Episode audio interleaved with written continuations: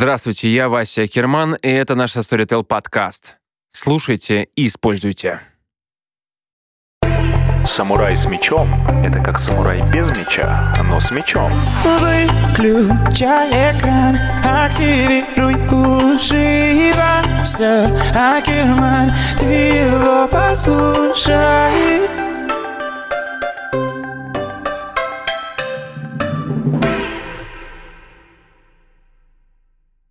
Ну, то есть кот сделал котенка и... Ну да, это природная данность. Сделал, трахнул и пошел дальше. Да.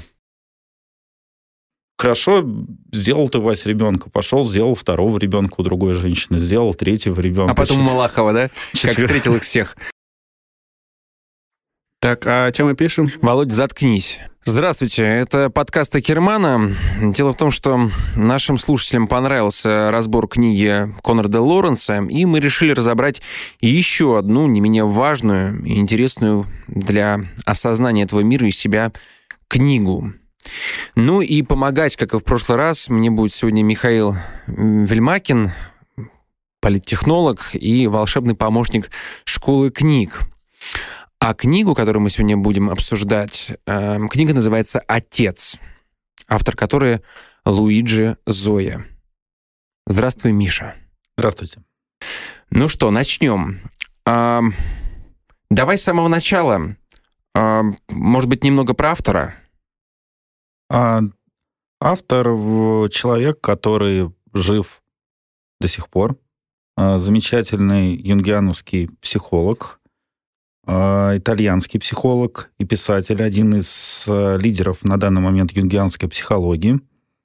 И э, книга «Отец», которая получила престижную международную психологи- психоаналитическую премию «Градива». Книга переведена на большое количество языков и написана она в 2001 году. Я обязательно, когда будет выходить этот подкаст, э, сделаю фотографию Миши и выложу э, у себя в Инстаграме. А, Хорошо. Давай сразу тогда перейдем. Вообще интересно, что м, об- обычно же пишут про мам и, и пишут и винят во всем матерей. Но очень мало кто говорит об отцах. В связи с чем, в связи с чем я и подумал, почему бы не взять именно эту книгу. А, Мне кажется, Зоя также подумал, прежде чем сесть ее писать. Кто знает, кто знает. О чем эта книга? Ты знаешь, но в названии, помимо «отец», есть еще такая штука, как исторический, психологический и культурный анализ отцовства. Вот, наверное, этими словами можно обозвать, обозначить, о чем эта книга. То есть э, в данном случае это колоссальная, на мой взгляд, очень крутая и серьезная работа по такой теме, с одной стороны, понятной, а с другой стороны, на самом деле, когда читаешь эту книгу, понимаешь, что совершенно непонятный такой теме, как отец. Что такое отец? Кто-то родил ребенка и говорит, я папа. Идет домой. э, Его ждет его жена, чтобы покупать ребенка. 9 часов вечера. Прости, покупать ребенка? А, Искупать. А, иску- искупать. Иск- Я думаю, Иск- искупать. вот это время. искупать ребенка 9 часов вечера. Папа, подходя к дому, подходя к подъезду, видит, что его друзья по дому играют в футбол, забывает совершенно про ребенка, и до 11 вечера он играет, гоняет мячик. Вопрос, которым задается Зоя, а это является отцом данный персонаж или не является отцом? Вот если я родил ребенка, я называюсь папа, и более того, некоторые даже гордо себя называют отцом, могут ли они называть себя отцом? Вот тот один из тех вопросов, который ставит перед нами Луиджи. Мне э, тогда встречный вопрос. Э, если рассматривать отец более глобально, есть крестный отец, мафия, есть э, ну, государь, э, то есть ну, тот же президент или царь, это тоже же отец, отец государства. Про это что-то говорится Да, он в книге, конечно же, рассматривает данные понятия, и вот ты классный пример привел. Фильм «Крестный отец», и даже первая серия начинается с того, что мужчина просит Дона Корлеоне стать крестным отцом его ребенка. И он просит это сделать. Вопрос, зачем он просит стать крестным отцом своему ребенку? Что ему дает эта история? Вот на самом деле тот вопрос, который ты задаешь, он прекрасен, потому что в нем как раз содержатся уже некоторые тезисы, которые разбирает как раз Зоя в своей книге. То есть, почему Дон Корлеоне является крестным отцом и отцом для целого клана мафии? Почему правитель является отцом, да, вот а, Лукашенко. Есть mm-hmm. у нас соседи, батька. прям батька, батька, да. Соответственно, отец для своей нации. Почему он является тем же самым отцом? Почему слово одно и то же используется для того человека, который находится в семье, для правителя и даже для Дона Корлеона? То есть отец обладает какими-то функциями, которые присущи ему как члену стаи. Те, кто слушал Лоренса, помнят, мы это обсуждали. И он несет в себе какие-то определенные функции, которые накладывают на него такое слово, как отец. И я так понимаю, мы сегодня об этом поговорим более подробно. На твоем усмотрении, с чего стоит начать обсуждать эту книгу? А, ты знаешь, э, я думаю, что имеет смысл поговорить именно о культурном значении слова «отец». Ну, то есть все мы знаем, что в животном мире никаких отцов нет. Ну, то есть у мышек, котов, а, тех же самых аквариумных рыбок, о которых мы говорили на прошлом эфире, нет такого понятия, как отец. Ну, то есть кот сделал котенка и... Ну да, это природная данность. Сделал, трахнул и пошел дальше. Да, но у нас в культуре почему-то это не так. Ну, не почему-то, этому есть, вернее, объяснение. То есть, смотрите, вот мать, мать, ей уже уготована некоторая роль. То есть, хочешь ты, не хочешь, ты сделала, родила ребенка, и ты являешься матерью уже на биологическом каком-то уровне для своего ребенка. Что касается отца, тут все намного сложнее, потому что для того, чтобы, мы знаем, в природе оплодотворить всех самок, достаточно, по-моему, около 10% э, альфа-самцов, которые находятся на планете, даже 8%. Соответственно, если мы понаблюдаем за стаями обезьян, там это примерно так и происходит. Есть альфа-самцы, которые делают потомство, и есть какие-то обезьяны, которые просто находятся в стае. Как Володя у нас, mm, да. Да, моя тема. Вот. И если продолжать эту историю, то тут возникает вопрос, а нафига вообще нужен мужчина? Зачем нужен мужчина в семье? Ну, то есть, хорошо, сделал ты, Вась, ребенка, пошел, сделал второго ребенка у другой женщины, сделал третьего ребенка. А потом Чет... Малахова, да? Четвер... Как встретил их всех. Ну, слушай, это уже... И причем есть, кстати, такие отцы. Ну, не отцы, простите, есть такие папы. Угу. То есть у меня есть э, реальный пример человека, который делал ребенка, а потом он исчезал из семьи. И таких семей, насколько я знаю, было двое или трое, пока он не начал встречаться с одной моей знакомой, и после этого он абсолютно так же исчез, э, когда ребенку было полтора года. Где он сейчас, непонятно. Костя, привет. Вот. Соответственно, эм, в данном случае э, можно ли назвать Константином отцом? Вот с точки зрения Зоя назвать его отцом нельзя, потому что отец это всегда по версии Луиджи это решение. То есть я реш, принимаю решение стать отцом, внимание, для своего или не для своего ребенка. То есть если я нагружаю себя таким словом, как отец, я становлюсь, я беру на себя некоторые обязанности, которые буду в дальнейшем нести для своего ребенка, усыновленного или рожденного, в дальнейшем. Так, так, хорошо. То есть как бы берешь ответственность. Но смотри, то есть я что хочу сказать, что в природе такого, и Зоя с этого начинает книгу, что в природе нет такого понятия, как отцы.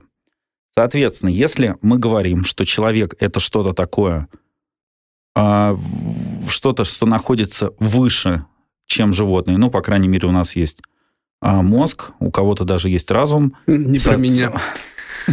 Соответственно... Поэтому, Володь, молчи, да. Соответственно, у матери функция определена, она родила, она мать. Что делать отцу? Как занимать место в стае? Можно это сделать при помощи такой культурной надстройки, культурной настройки, не животной настройки, как отец. То есть я принимаю решение быть здесь отцом, быть здесь главным, быть здесь правителем, быть здесь Доном Корлеона, да, если мы говорим про фильм, который ты вспомнил. То есть в культуре, культуре место отца определяется вот этой вот самой стаи, если хотите, человеческой. М, Погоди, но место отца или все-таки вот этот отец сам определяет себя? И, и, хорошо, п- под социальным давлением, возможно, он э, как бы принимает решение стать отцом. Ну вот я говорю, я с того, с чего начал. Тот Мгм. э, чувак, который спешит домой, а потом играет в футбол, он Мгм. же с точки зрения Зои, он не является отцом, потому что его решение было направлено на то, чтобы создавать и двигать свою семью. Но, э, то есть биологически является папой. И таких пап на самом деле полно. Но нагрузить их словом «отец» не так-то просто. Окей. Что еще э, в книге написано, Ты знаешь, э, пом- помимо этого? Ну, это как бы, это три страницы. Что Не, ну, дальше? ты знаешь, э, он разбирает, э, если вы почитаете эту книгу, он разбирает на примерах архети- архетипов, то есть архетипов Он сам древности. это придумал? Слушай, но давай так, э, вся древнегреческая мифология, которая есть, это первые печатные, скажем так, эпосы, которые дошли до нас. То есть, если мы возьмем древнегреческую культуру, мы являемся продолжателями той самой древнегреческой культуры, которую длим до сих пор. И разобраться в чем-то, возможно, если мы посмотрим на древние эпосы, в частности, он ссылается на Гомера, на Одиссею, Илиаду, на Энеиду Вергилия. И Зои как раз находит в этих древних эпосах как раз архетипы отцов или недоотцов, которые мы можем увидеть сейчас э, вокруг нас. То есть первый, э, первый источник, который он берет, это архетип Гектора. Я думаю, что все помнят Давай вкратце, чтобы, потому что не все помнят. ну, давай вкратце. Если даже не все читали эту замечательную книгу, э, эту замечательную, а, это замечательное произведение, я думаю, что многие смотрели фильм «Троя». И все помнят Гектора, э, Ахилла с жопой Брэда Питта и так далее. То Володя есть не смотрел. Нет, трое смотрел. А, смотрел, Гектора да? не помню. Я думал, ты только в Тетрис играешь. жопу- Жопу, жопу- жопу- жопу Брэд Питта не смотрел. Ну, как ты смотрел «Трою»? Но ж- на жопу не смотрел. Там ее так много, что... Ну, ладно. Соответственно... Ну, что ж ты скажешь. Каждому свое. Не, бесспорно. Соответственно, а, если возвращаться к э, Трое, в архетип Гектора, то есть Гектор это такой еще, знаете, недоотец. Почему недо? Потому что он делает одну из ключевых ошибок. Он выходит на бой с Ахиллом.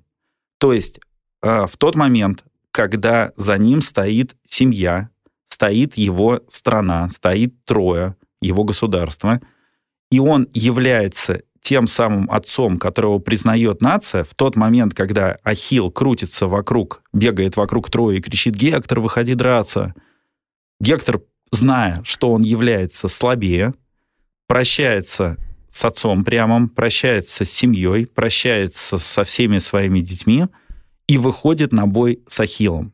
И этот бой он проигрывает. Ахилл его убивает. После этого падает трое, все женщины в трое оказываются изнасилованными, а, трое больше нет, трое проиграло. Вопрос, нафига Гектор вышел к Ахиллу? То есть смотрите, как это происходит. Едет человек по третьему транспортному кольцу. Сзади сидит ребенок. Или не сидит, не имеет значения. Часто бывает, что сидит. Его кто-то подрезает. И тут в нем срабатывает вот это самое животное начало. Сейчас я догоню этого пидораса и покажу ему, как правильно ездить. Причем он говорит э, это вслух, да? Это, Вот. это дополнительно. Чтобы ребенок знал, да? Новое слово. Соответственно, папа догоняет этого негодяя, а, прижимает его к обочине, выходит, па- выходит э, человек из другой машины и, скажем так, моделируем ситуацию, случайно убивает папу из травмата. Ребенка. Ой. Что? Ой. Ой. Ой. Ой. Убил и был, ну что. Соответственно, а, у ребенка больше нету ни отца, ни папы. Мгм. А семье непонятно, что делать, потому что ребенок еще маленький, а жена находится в декретном отпуске. А Что связано, что касается какого-то плана и стратегии семьи, она в этот момент рушится. То есть в данный момент архетип Гектора, он классный в том плане, что за ним стоит семья, он принимает решение двигать свою семью или вести ее куда-то к своим целям. У отца всегда есть цель, которой он ведет свою семью. Это очень важное условие. Стратегическая цель. Но в тот момент, когда его подрезали на дороге, или пока Ахилл кружит на своей колеснице и кричит «Гектор, выходи», вот срабатывает вот это вот самое животное начало, и человек готов отдать жизнь непонятно за что. То есть, если раньше вы этих людей называли долбоебами, теперь можете называть им их гекторами. Да, абсолютно. Типа, ах ты гектор. Абсолютно точно. Слушай, Смотри, гектор пошел. Гектор это тот человек, который готов отдать свою жизнь за какое-то, в кавычках, правое дело. Окей. Ну или левое дело, или вообще какое-то как бы дело. Но не его дело. С Гектором разобрались. О, следующий персонаж это Одиссей. А, Одиссей, тот человек, который уехал на войну строя, тот же самый эпизод, только с другой стороны. Уехал на войну строя, а потом 15 лет возвращался назад. Ну, то есть уже все вернулись, э, уже а, соответственно, Одиссея а, думают, что никто не... Все думают, что Одиссей не вернется, за исключением его жены, его ребенка, который ожидает возвращения отца. А Одиссей постепенно, потихонечку возвращается домой. То он поучаствует в какой-то заварушке с цикло, циклопом, попьянствует там, потом он заедет на пять лет к богине, зависнет у нее, потом он двигается дальше, и, наконец, он возвращается домой, происходит воссоединение с сыном, жена его по-прежнему ждет, хотя вокруг нее крутится огромное количество мужиков, он их всех убивает вместе с сыном и возвращается на трон как раз семейной лоны. Я думаю, что вокруг нас десятки, сотни, может быть, тысячи примеров под разным соусом, когда мужчина назовем его Одиссеем, пошел на молочную кухню в 7 утра за молочкой, встретил своего одноклассника, а одноклассник говорит, дружище, а поехали-ка в Питер. Он почесал затылок. В Рязань. Или в Рязань, не имеет значения. Почитал, почесал затылок, и вот уже через 40 минут они сидят в Сапсане, пьют пивко или что-то покрепче, телефон у него выключен или сел, ну и, соответственно, человек где-то потерялся. Проходит полторы-две недели, человек возвращается домой, привет, любимая, с цветами, с той самой молочкой, за которой он уходил. Его все рады видеть. Он, конечно, Особенно жена. Ну, да. Но в любом случае она его рада видеть. Ну, да. Понимаешь, это лучше, что он вернулся, чем он не вернулся. Давай, бесспорно. пиздюлей ему, она рада его видеть, да? Ну, ты знаешь, может быть, по-разному. Главное, с молочкой вернулся.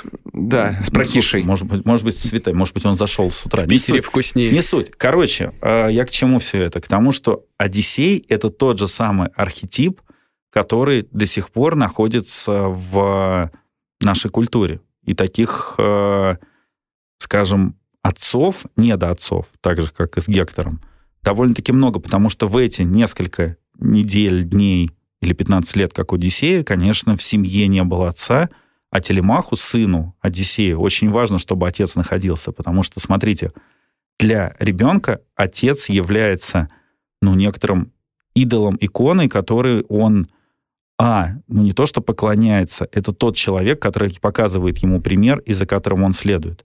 То есть это является авторитетом, который растит своего сына как взрослого человека. То есть, смотрите, важный момент для слушателей, что отец всегда растит отца, а не сына. И в какой-то момент отец передает свое дело своему сыну для того, чтобы тот стал отцом. То есть, смотрите, э, в очень важный момент, который важно ухватить, двух отцов в семье быть не может. Отец всегда один. Если один старший отец уступает место сыну, то отец уходит в старики и оставляет место отца уже своему сыну, который в этот момент берет знамя руководства семьей, страной или мафией. Или раньше, как это было, убивает своего отца. Слушайте, об этом очень много можно говорить. Действительно, в культуре раньше э, место отца было занято, и если мы возьмем мифологию, тоже древнегреческую или римскую, то увидим, что э, богам приходилось убивать своих отцов, а боги убивали э, своих детей, чтобы никто не занял их трон. Но в нынешней культуре убивать своего отца это так себе идея. И поэтому, если отец... Появилась де... пенсия, да? Если появилась пенсия, да. Если отец делает все грамотно, даже вот если взять, вернуться к мифу об Одиссее, когда Одиссей возвращается а, к себе домой, его э, бывший правитель, он является пастухом, который пасет своих овец. И при мирном разводе с отцом, с родителем, это дело передается дальше. Я бы, знаешь, что хотел сказать? А, обратиться сейчас э, к папам, которые, по идее, должны быть отцами. Который А, сейчас в Питере. Да, который молоком. сейчас в Питере с молоком. Это же о- о- огромная проблема. Вот ты, да, сказал о том, что отец должен растить, допустим, того же сына, и да я думаю, что и это также и с дочкой, да? По идее, А он а, тоже же должен быть контакт. Ты понимаешь, тут история, что отец это такая вот конструкция. Мгм. И если отец находится в семье, он понимает, кто и что делает внутри семьи для их общего проекта. Мгм. В настоящее время почему сложно вообще понять и разобраться в теме отца? Что не так часто у современных отцов или пап есть какое-то свое дело. Мгм. То есть история в том, что ребенок знает, что отец является тем самым человеком, благодаря которому у семьи есть хлеб, у семьи есть вода, пропитание, семья знает, куда она идет, и более того, ответственность за все действия внутри семьи лежат на отца. И поэтому коммуникация, о которой ты спрашиваешь, неважно, с дочерью или сыном, она происходит, конечно же, э, у отца одинаково. Но гендерная разница тоже есть, потому что дело передается в дальнейшем сыну, да. сыну. Чаще всего, но могут быть исключения. М, Я просто к чему, э, о чем сейчас задумался. Если посмотреть это с точки зрения психологии и такой массовой проблемы, вот именно говорить о- э, о- об отце и сыне, ведь сейчас очень много инфантильных мужчин, которые не хотят ни хрена брать на себя ответственность, не хотят эм, как-то быть самостоятельными, принимать какие-то решения, но вот, вот прям такими, э, ну, дети, взрослые дети. И это к чему говорю? К тому, что, потому что у них просто в семье нет отца, который бы вот, эм, как ты говоришь, да, правильно его взрастил, взрастил вот это отцовство внутри него. И это проблема, потому что когда женщина, только женщина принимает участие в м, воспитании, вот получается то, что получается. Поэтому отцы, задумайтесь об этом, это очень важно. Знаешь, самое главное, что понимать, что быть отцом — это решение. То есть я решаю быть отцом, и дальше, после этого, я начинаю выстраивать свою семью, корпорацию, страну, а, неважно, мафию, Мгм. которую ты вспомнил, а, через то дело и через свое руководство именно как отец. То есть, еще раз повторюсь, это решение, которое человек берет сам на себя. Окей. Хорошо. А, Гектора Одиссея обсудили. Еще какие-то есть? Слушай, ну их довольно-таки много. Есть, например, Сколько такой их, кстати? архетип, архетип Гамлета. А, Я думаю, что это вопрос скорее не ко мне, а к психологам. Их вывести можно довольно-таки много. Но, Но о чем если, им- если оттолкнуться от книги Зоя, Мгм. то он э, выделяет несколько архетипов. То есть он выделяет архетип а, Одиссея, Оди- и- и- Гектора? Гектора. Дальше есть архетип Инея. Сейчас я про него расскажу, Мгм. потому что он считает, что это как раз тот архетип, который является законченным архетипом отца. И он выделяет еще, он разбирает такое замечательное произведение. Всем его рекомендую «Грозди гнева» Стенбека. Я думаю, что многим слушателям известно это произведение как некоторая трансформация э, архетипа отца, когда отцом становится мать. Мгм. Ну, то есть женщина, то, о чем ты как раз говоришь, Мгм. берет на себя мужские функции. То есть, с одной стороны, я и биологическая функция, и функция матери, и создание вот этого уюта, а с другой стороны, я являюсь и защитой, и, пони- и стратегом, и понимаю, куда я делаю, Мгм. двигаю свое дело. Это есть некоторый такой перекос в культуре. Окей. И еще Вот. один, да, по-моему? И есть такой архетип, ты знаешь, Зоя его не разбирает, но мне странно, почему он его не разбирает, это архетип Гамлета. Мгм. То есть это такой архетип человека, принца, который никогда не станет королем. Ну, то есть, если мы помним, вот это вот постоянно быть или не быть, отомстить или не отомстить, сделать что-то или не сделать, пойти помолиться или не пойти. Это Володя наш. Вот это тот самый принц, который никогда не повзрослеет. Это вот тот самый инфантилизм, о котором ты говоришь, или эгоцентризм, как его называют э, психологи, психоаналитики. А, то есть человек, который не может взять ответственность и принять а, какие-то решения относительно своего дела, своей стратегии, своей семьи.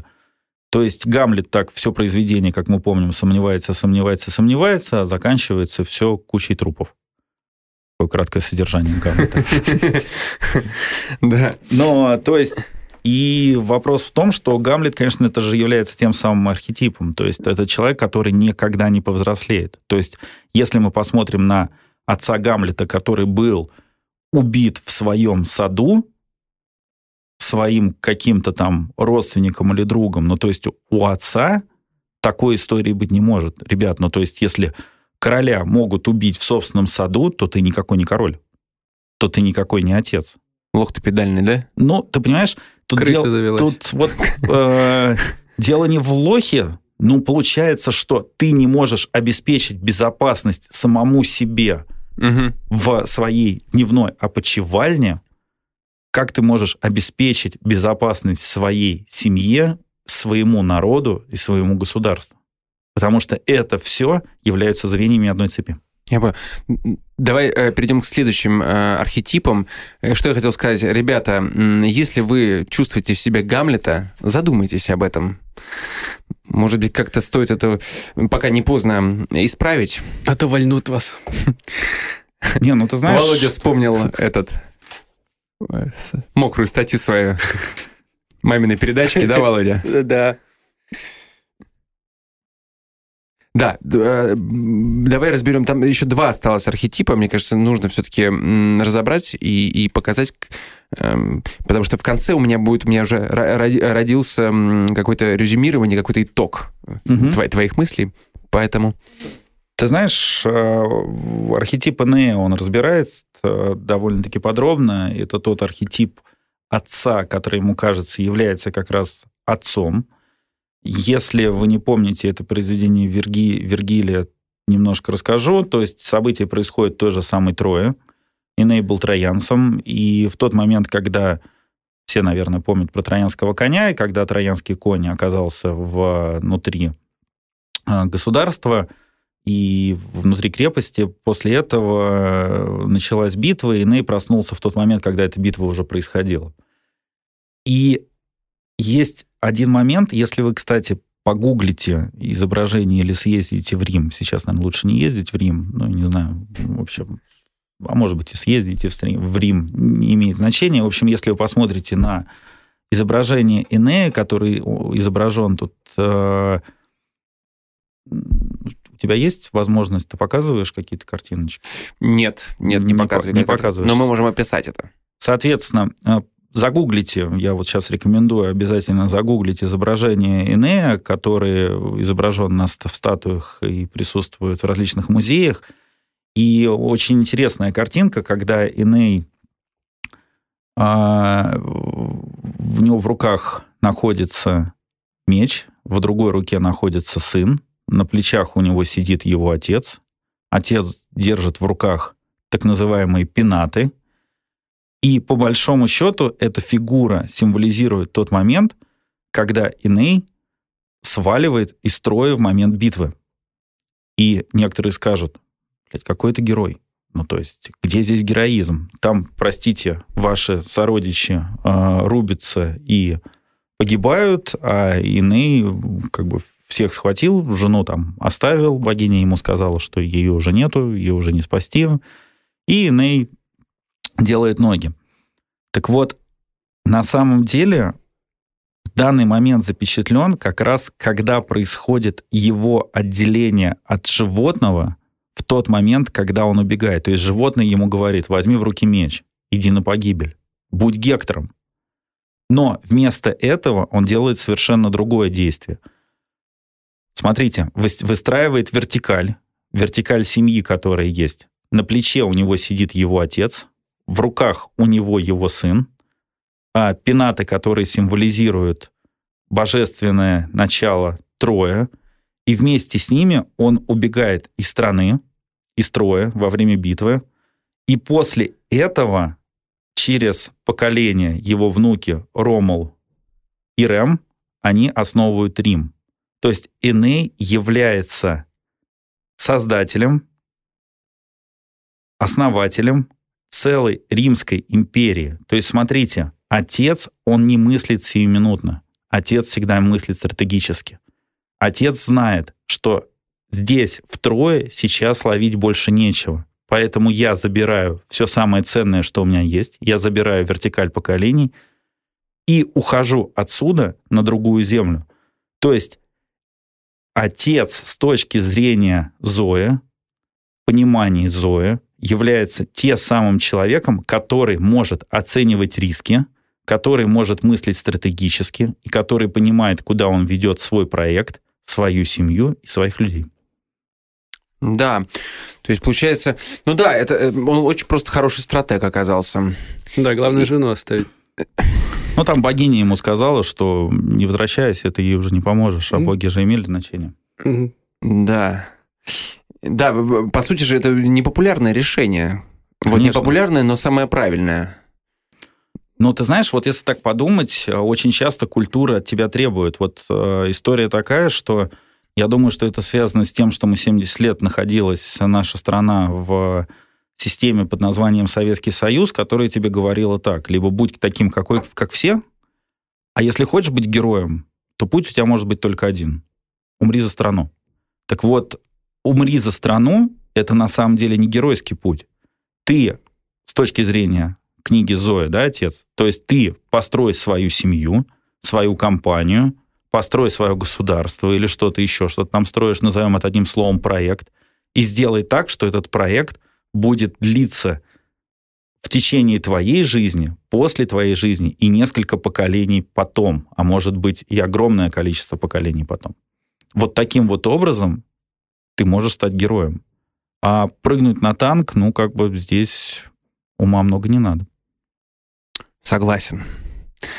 А, и последний архетип — это вот той самой матери, да, которая становится отцом. А, Ты знаешь, э, в современной культуре это очень распространено, когда как раз отцов уже как таковых нет, и найти довольно-таки сложно. Но есть э, матери. Он рассматривает это на примере, как я сказал, «Круизив гнева» Стейнбека. И тут история в чем? Что а, вот смотрите. Как ва- ее зовут? Там есть какое-то на- название архетипа? Нет, архетипа нет. Это, знаешь, э, есть название героини, то есть Мгм. мать как... Она, история в том, что она выполняет не только, как я сказал, женские обязанности, но она еще э, выполняет обязанности мужчины. Вообще, вот смотрите, сейчас я важный момент скажу, что такое отец. Отец — это тот человек, который стоит между хаосом и порядком. То есть это тот человек, который упорядочивает хаос. Смотрите, вот качественный, в кавычках, качественный какой-нибудь прораб на стройке, он может быть также отцом. То есть смотрите, с одной стороны, какой-то цемент, какие-то люди, какие-то таджики, какие-то проверки, э, что-то обваливается, тут ветер, тут э, дождь, э, тут... Спиздили цемент. Спиздили цемент, тут э, кто-то приехал, какой-то грузовик не приехал, бетон замерз и так далее, так далее, так далее, затвердел, вернее. И тот человек, который вот этот весь пиздец превращает в упорядоченную последовательность действий, он является в некотором смысле отцом. То есть, Такая, смотрите, ой, такая себе у него семейка. Таджики. Володя, а какая у тебя Цемент. семейка? У меня замечательная. Ага. ну, я могу на примере... Смотришь на тебя и так не думаешь. А, то есть, смотри, вопрос в чем? Что отец, он это упорядочивает, исходя из своего видения, как это сделать. Мгм. То есть для отца не важно какие-то культурные установки, для отца не важны законы, для отца не важны, для отца важно его дело. То есть он стоит на грани между вот этим вот самым хаосом и порядком. То же самое в семье. Тут кто-то что-то раскидал, здесь денег не заплатили, здесь, наоборот, переплатили, соседи залили, э, у жены ПМС э, и так далее, и так далее. То есть каким-то образом ты упорядочиваешь и превращаешь это в единый некоторый порядок. Слушаю я тебя и понимаю, что я отец. Ты Прости, прочитай книжку. Хорошо. Вот, смотрите, то есть в данный момент вот этот вот человек, который находится между хаосом и порядком, и упорядочивает его, и это роль как раз отца, потому что именно отец является связующим звеном между социумом, в котором находится, в котором мы живем, и между своим ребенком или своими подчиненными, или своими гражданами, да, если мы рассматриваем эти три типа. Это человек, который занимается вот этим вот самым преобразованием. И у матери есть другие функции.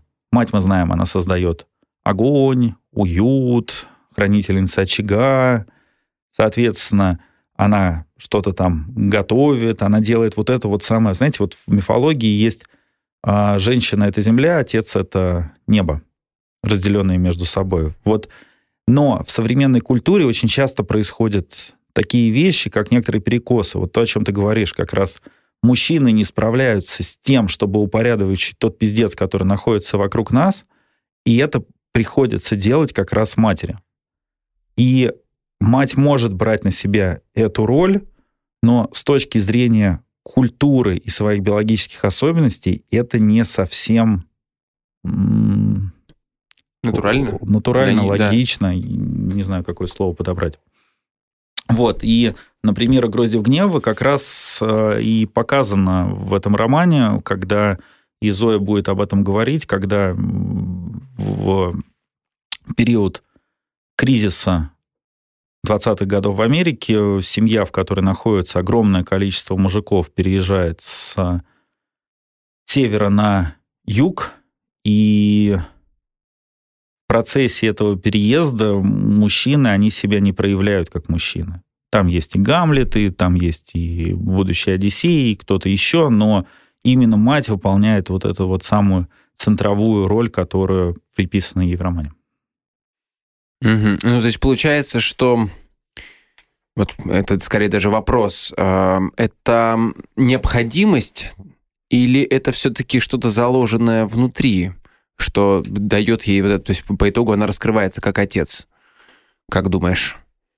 Пон- Понимаешь, да, вопрос? Ты знаешь, э, я думаю, что это заложено не как биологическая функция, а просто когда никто не готов на себя взять функцию порядка, Мгм. то в данном случае мать понимает, что если она, каким-то образом она это понимает, мы не знаем, как она понимает, что если она не станет вот этим символом порядка и не будет говорить, нам нужно идти дальше, нам нужно, важно делать вот эти вещи, нам важно найти работу, нам важно заработать денег, то семьи не будет, не будет ее детей, не будет потомства.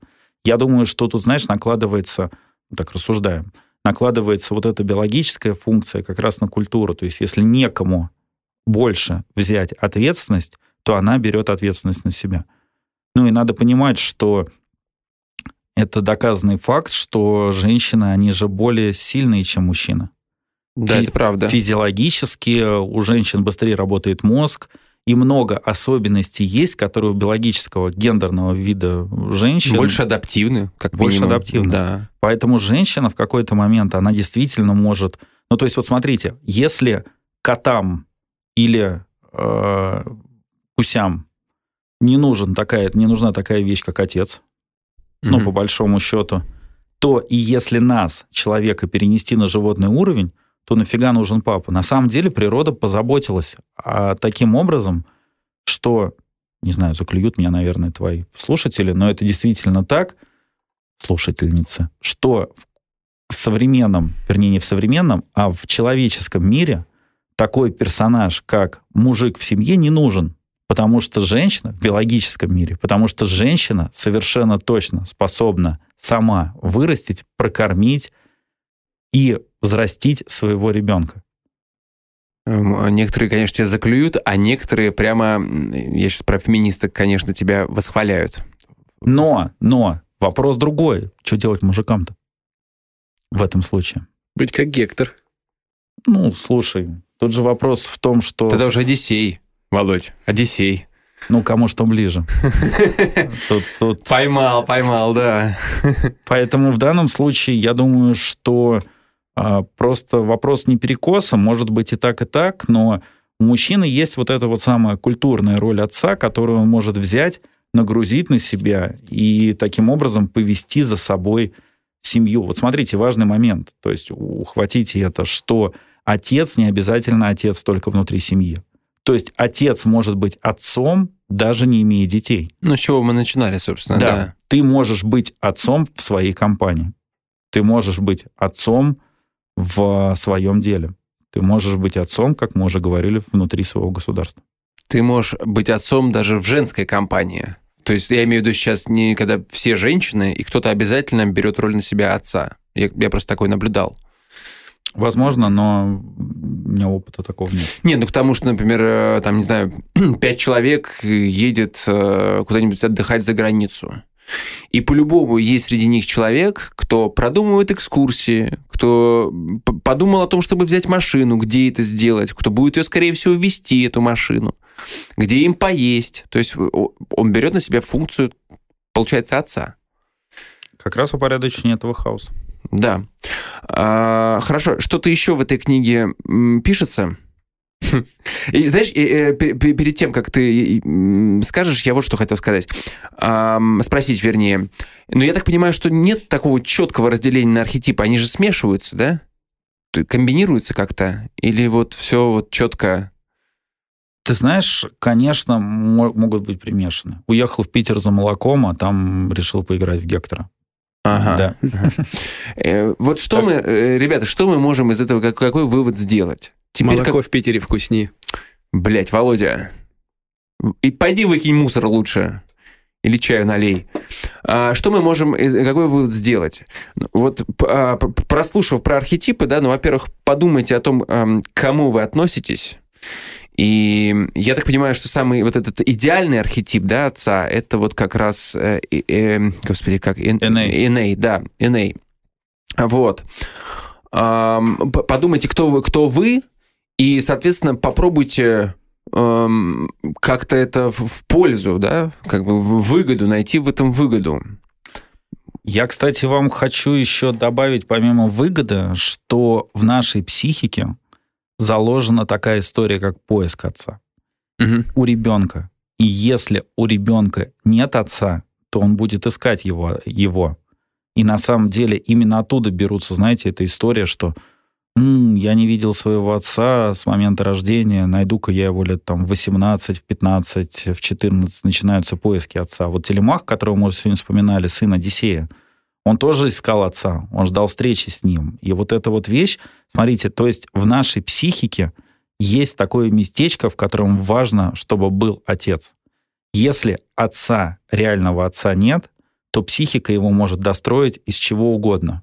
Это может быть ведущий по телевизору, это может быть памятник Владимиру Ильичу Ленину, который человек возьмет его и будет искать его образ. То есть ну, это в, худшей- да, в, в худшем варианте. А так я думаю, что человек просто ищет более авторитетного человека, у которого может кто-то научиться, допустим. Да, да. И я тебе хочу сказать, что как раз Зоя об этом будет говорить, и он будет рассуждать. Вот знаете, история в том, что а, он ссылается как раз на горячо любимого тобой Фрейда, Мгм. и тот момент, который он описывает, это Фрейд шел по вдоль улицы, и когда он шел, они там были доски, настилы над грязью, и в какой-то момент Фрейд столкнулся с лицом с а, горожанином, а в то время а, евреи должны были отпускать...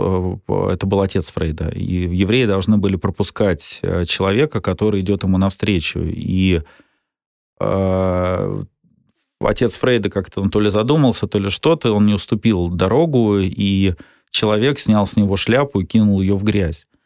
И Фрейд рассказывает, что после того, как отец пришел домой, он рассказал эту историю.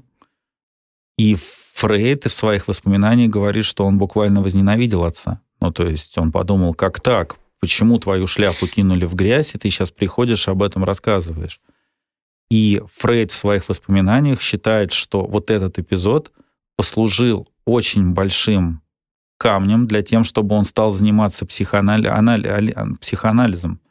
Потому что спустя какое-то количество лет Фрейд, маленький Фрейд, уже выросший Фрейд, понял, что отец в данный момент был не неудачником, как изначально подумал о нем Фрейд, а был как раз героем, потому что он как раз сдержался, не психанул, не бросился на него, потому что не знаю, что бы с ним сделали, посадили или убили или что-то еще.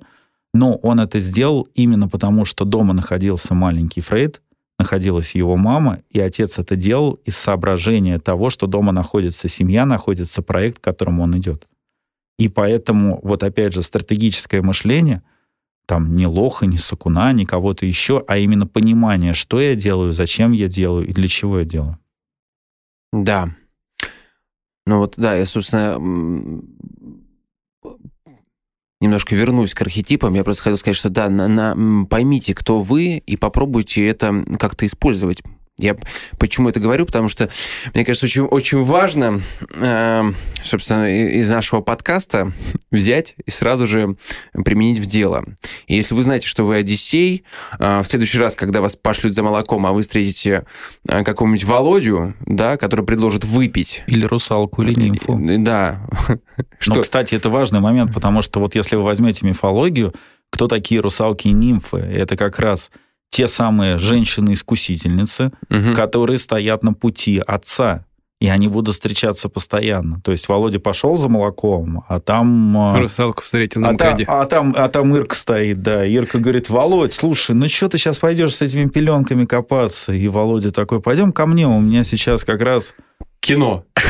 Например. Книги посмотрим. Володя. Подкаст вот, послушаем. Вот, вот она, эта русалка на самом деле, Да. сидит около этого Вот. магазина. И вы, и вы, да, уже зная об этих архетипов, э, архетипах, подумайте, ну, хотите вы, сделайте выбор осознанный, хотите вы сейчас быть Одиссеем или нет. Вот такой вот я философию загнал сейчас.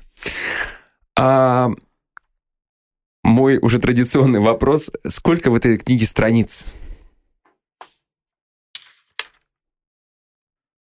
335. 335. А, В предыдущем обсуждении Конрада Лоренса Миша говорил о том, что да, лучше читать немного, а, но вдумчиво. И я с этим согласен, потому что я сам читаю очень медленно, все подчеркиваю, захожу в Google, да, постоянно, по- э, по- поэтому, собственно, я читаю там не, не, не, не, по, не по книге в месяц, да, иногда, иногда, если книга сложная. Но я вот что хотел сказать.